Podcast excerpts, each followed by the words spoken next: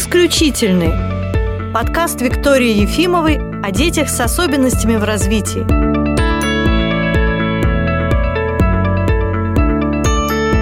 Добрый день. Сегодня тема нашего подкаста – лабораторная диагностика. И со мной в студии вместе Наталья Владимировна Кончина, наш невролог и врач функциональной диагностики.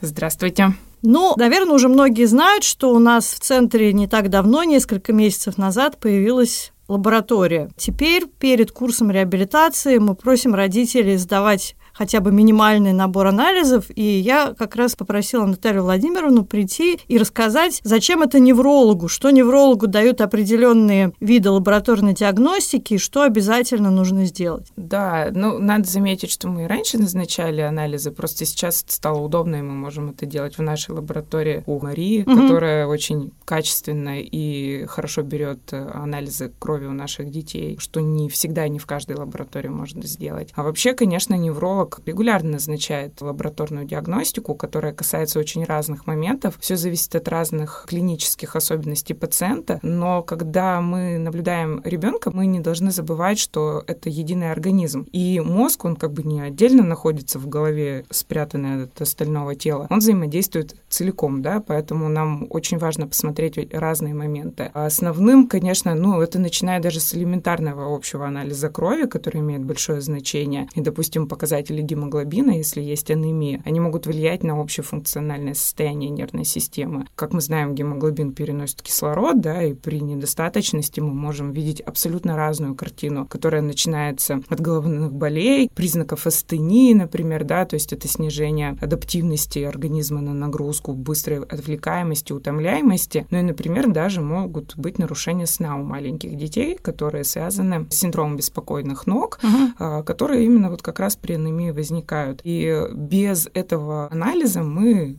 общего анализа крови, мы даже не узнаем этой причины. Вот. Но ну, а вообще, на самом деле, диагностика лабораторная делится на разные показатели, биохимические показатели крови. Особенно часто мы их наблюдаем у детей, которые получают постоянно какую-то либо терапию. Например, это дети, которые имеют диагноз эпилепсии, принимают антиконвульсанты. Они должны регулярно отслеживать показатели состояния организма, которые касаются работы печени, почек. Но регулярно это как часто обычно? Э, раз в три месяца. Угу. Ну, это в самом начале, когда мы только вводим, это достаточно часто. И все зависит еще от того, как он будет переносить эту терапию, да, если там были какие-то сдвиги, то может быть и чаще, а если все хорошо, возможно, и реже. Также является достаточно актуальным анализ лекарственного мониторинга у детей, которые тоже постоянно принимают терапию, например, левотирацетам, да, это противоэпилептический препарат. Мы должны всегда отслеживать его концентрацию в крови. Это тоже такая актуальная диагностика. Дальше, что еще обязательно? Гормональный статус, потому что гормоны влияют на развитие нервной системы. Особенно важно гормоны щитовидной железы. Витамины различные, допустим, витамин D, концентрация которого влияет также на развитие нервной системы, на общее состояние, на иммунитет ребенка. Сегодня как раз мне задали в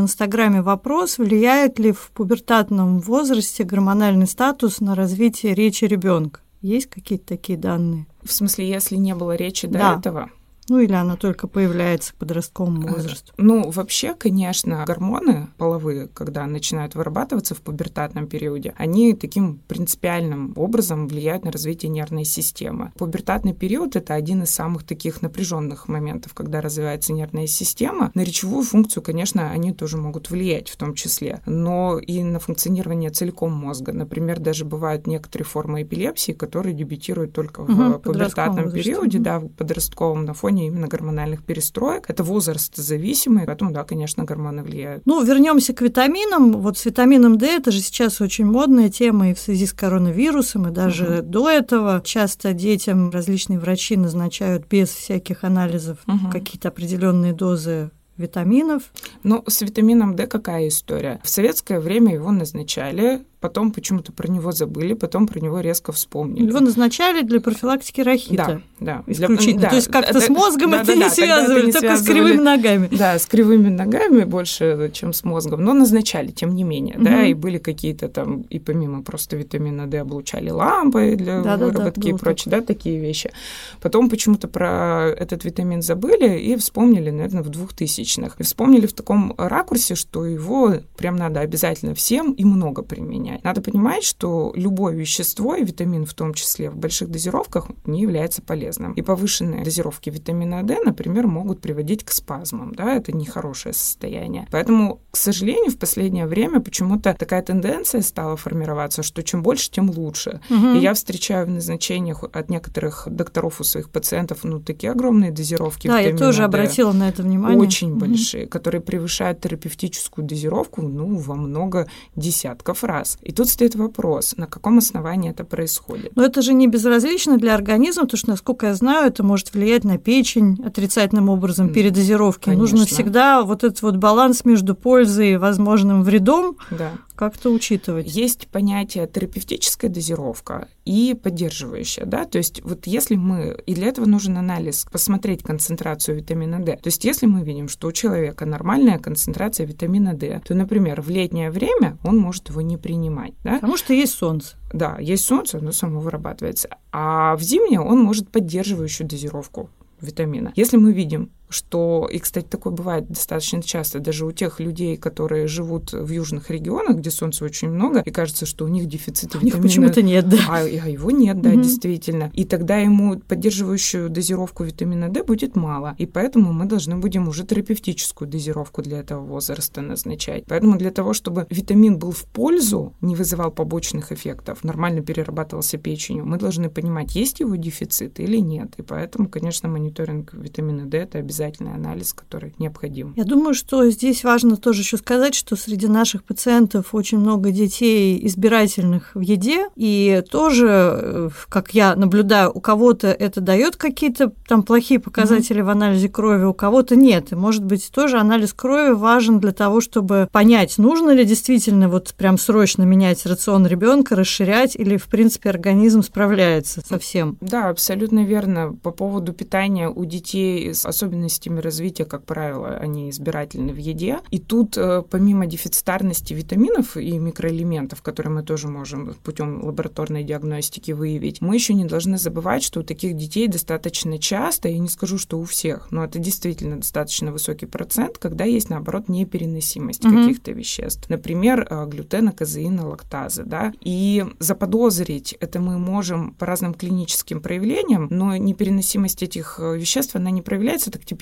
как, допустим, там какой-нибудь сыпью, да, угу. или еще какими-то острыми аллергическими реакциями. Может, допустим, просто пищеварение быть нарушено, запоры. Но при этом есть, допустим, лактазная недостаточность. И для того, чтобы правильно сформировать питание таких детей, нам, конечно, необходима эта диагностика. Ну, здесь тоже есть перегибы, потому что часто родители приезжают с какого-то определенного региона, где модно всем назначать безглютеновую диету. Угу. Вот ребенку назначают эту диету, не проводя никаких предварительных анализов. Это большие проблемы всей семье, потому что, в общем, всем как-то по-другому приходится питаться. Родители говорят, что они не видят никаких изменений в поведении ребенка и никакой точки отсчета и точки контроля угу. нет. И здесь я тоже считаю, лабораторная диагностика необходима. Конечно, да. Во-первых, надо подтвердить. Во-вторых, там очень много особенностей, которые будут связаны не только, допустим, с тем же самыми аллергенами, которые мы можем выявить, но и, допустим, с микрофлорой, да, кишечника угу. и прочими другими. Если этого нет, то, конечно, не нужно мучить ребенка и садить его ради интереса на диету. Ну, безглютеновая, безказеиновая – это одна история. Очень многие еще придерживаются кетогенной диеты, например, которая вообще да, при неправильном угу. подходе, она не то, что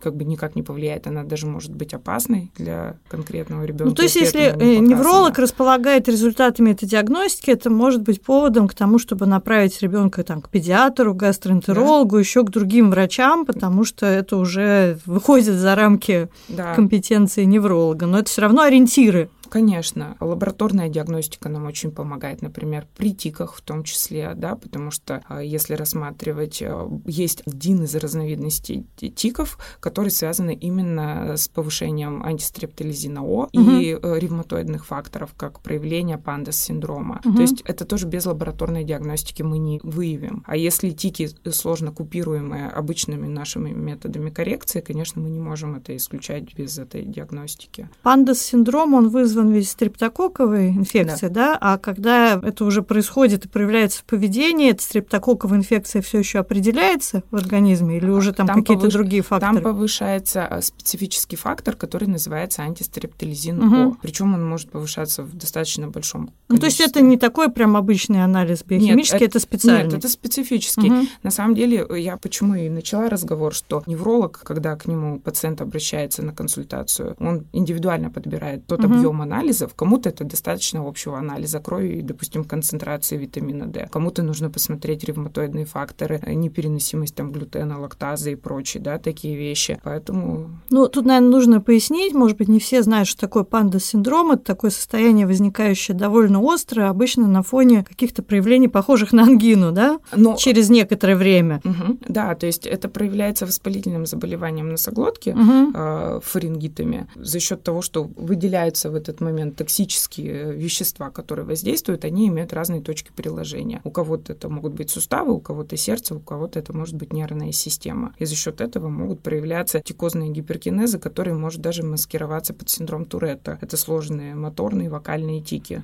И особенно сложно, если, скажем, у ребенка уже есть диагноз аутизм, и, возможно, для окружающих и для врачей это выглядит просто как какой-то откат, да. обострение, а на самом деле там есть конкретная причина, которую нужно лечить конкретными препаратами, угу. и состояние ребенка улучшится. А если диагностику лабораторную не произвести, то, в общем, все остальное это будут такие догадки, гипотезы, можно попасть, а можно не попасть. Да, еще одно из направлений, которое тоже имеет большое значение среди наших пациентов, это исследование на вирусы, да, угу. потому что есть вирусы, которые принципиальным образом влияют на развитие нервной системы. Например, герпетическая группа, например, вирус герпеса шестого типа, угу. который вот у взрослого человека он будет формировать по типу синдрома хронической усталости, да, такой человек съездит в отпуск, приедет, скажет, я как будто не отдыхал, угу. он постоянно истощенный. Наши детки не могут об этом сказать, сказать, просто мы будем видеть минимальную динамику в развитии, да, хотя прилагаем большие усилия. Но если вот сидит такая история э, по имени шестой герпес, пока мы его не пролечим, мы не будем видеть стопроцентной эффективности от того, что мы делаем на реабилитации. Да? Mm-hmm. То есть вот тут это надо делать всегда совместно, помогать организму. Потому что наш организм, он устроен таким образом, что есть, когда что-то важное, ну, например, хронический очаг инфекции, он борется с ним. Да? А все остальное остается уже как второстепенная да, задача. Ресурсы уже все равно перенаправлены на жизненно важный момент. Поэтому если мы санируем очаги хронической инфекции, вылечиваем там или корректируем эпилепсию. Тем самым эти состояния, они не являются причиной, но они как бы перетягивают на себя лямку, да, угу. тем самым мы помогаем организму перенаправить возможности для развития. Ну вот я что часто вижу, что наши врачи назначают э, анализы, которые можно сделать или в нашей лаборатории, или где-то, но родители так боятся, что будет дополнительный стресс у ребенка просто от самого процесса забора крови, что принимают решение эти анализы не сдавать. А почему чаще всего кровь берется из вены? Венозная кровь, она наиболее информативная чем капиллярная. Угу. Ну, Я хочу сказать, угу. что даже чисто по ощущениям, мне угу. кажется, что из вены, если это берет действительно Мария, да. совершенно виртуозный человек, угу. который у нас работает, это значительно менее там как-то неприятно, травматично, потому что она это делает настолько быстро и точно. Нет, все зависит от профессионализма, конечно, от э, профессионализма лаборанта, который это делает, медсестры, да, лабораторной диагностики, потому что, понятно, если э, даже у ребенка, который имеет особенности развития, будет негативный опыт, когда ему расковыряют ковыряют всю вену, понятно, угу. ему будет очень неприятно. Но на самом деле, если профессионал хороший, тем более сейчас оборудование, все эти вакуумные пробирки, которые угу, сами угу. достают эту кровь из вены буквально за считанные секунды, то есть в целом это не проблема. Да, я испробовала на себе. Работа Марии, она делает все очень здорово. Но еще я хотела бы обсудить БДНФ, потому что это тема, которой мы активно занимаемся, и родители тоже спрашивают, когда можно к вам прийти и сдать БДНФ в слюне, а не сдавать анализ крови. Но мы вот провели предварительные исследования и все-таки пришли к выводу, что слюна не очень нам подходит для определения БДНФ, потому что когда это делают в научных целях, там очень сложная процедура, когда часть слюнных желез изолируют, закрывают с нашими детьми это нереально. То есть мы все-таки пришли к тому, что для того, чтобы определить БДНФ, нужен анализ крови. И угу. определяется в плазме крови. Да, на самом деле сейчас тема с белками, которые заинтересованы в процессах формирования нейронных связей, либо наоборот в процессах апоптоза, это обрезки излишних связей, которые в головном угу. мозге происходят постоянно, синаптогенез и апоптоз. А весьма интересное направление, да, которое набирает огромные обороты. Помимо БДНФ существуют разные другие показатели, например, уже достаточно хорошо изученный белок С100, НСЕ. И интерес заключается в том, что эти показатели действительно могут показать, что в данный момент происходит в головном мозге. Да? То есть есть ли э, на данный момент распад нейрональных связей, да? угу. подвергается ли мозг в этот момент каким-то патологическим механизмам, либо, да, либо наоборот формируются связи, да, как вот при белке БДНФ. Интерес заключается не только в исследовании отдельных этих белков, а в их взаимоотношении между собой. И на самом деле тема еще не сказать, что прям сильно изученная, но если читать современные научные статьи, то уже во всем мире при аутистическом спектре, нарушениях развития разработки ведутся, и причины этих нарушений, они, возможно, корректируемые. Они могут быть абсолютно разные, и на самом деле, наверное, это тема отдельного разговора. Угу. Вот. Но это перспективное и очень интересное направление. Мне кажется важным соединить это в одном центре, потому что очень часто такой биохимический подход и все остальные немедикаментозные методы реабилитации, они развиваются разными путями, не соединяются, не встречаются, и люди спорят, что либо я буду там принимать препараты и пищевые добавки, либо я там буду ходить на томатис и физкультуру. Угу. Но на самом деле, как вы сказали в начале, что организм работает целостно, и, конечно, биохимические процессы, они тоже всегда оказывают влияние. Если мы разберемся, как мы можем и здесь подправить, это будет очень важно и для прогноза развития ребенка, и для помощи ему прямо сейчас во время курса. Да, я согласна с этим сто процентов. Ну, э, с БДНФ мы сейчас проводим научное исследование, вы можете в нем принять участие, и даже за это полагается определенное вознаграждение участникам. Все условия участия в исследовании вы найдете у нас в центре. Но это вот для желающих, да. А для всех остальных мы с Натальей Владимировной призываем вас все-таки отнестись серьезно к необходимости сдачи этих анализов, потому что те назначения, которые врач будет делать в конце курса, они будут корректироваться с учетом результатов. Конечно, да. Те изменения, что и удобно, что в начале курса мы сдаем, потому что многие анализы, например, гормоны и те же вирусы, они не на следующий день, да, угу. результаты готовы. К концу курса ты получаешь уже полностью всю лабораторную диагностику, и на основании этого можешь в период между курсами реабилитации назначать терапию, либо направлять к тем специалистам, эндокринологу, иммунологу, иммунологу, гастроэнтерологу, которые помогут улучшить состояние здоровья ребенка. Спасибо, Наталья Владимировна. Да. До новых встреч, друзья. До свидания.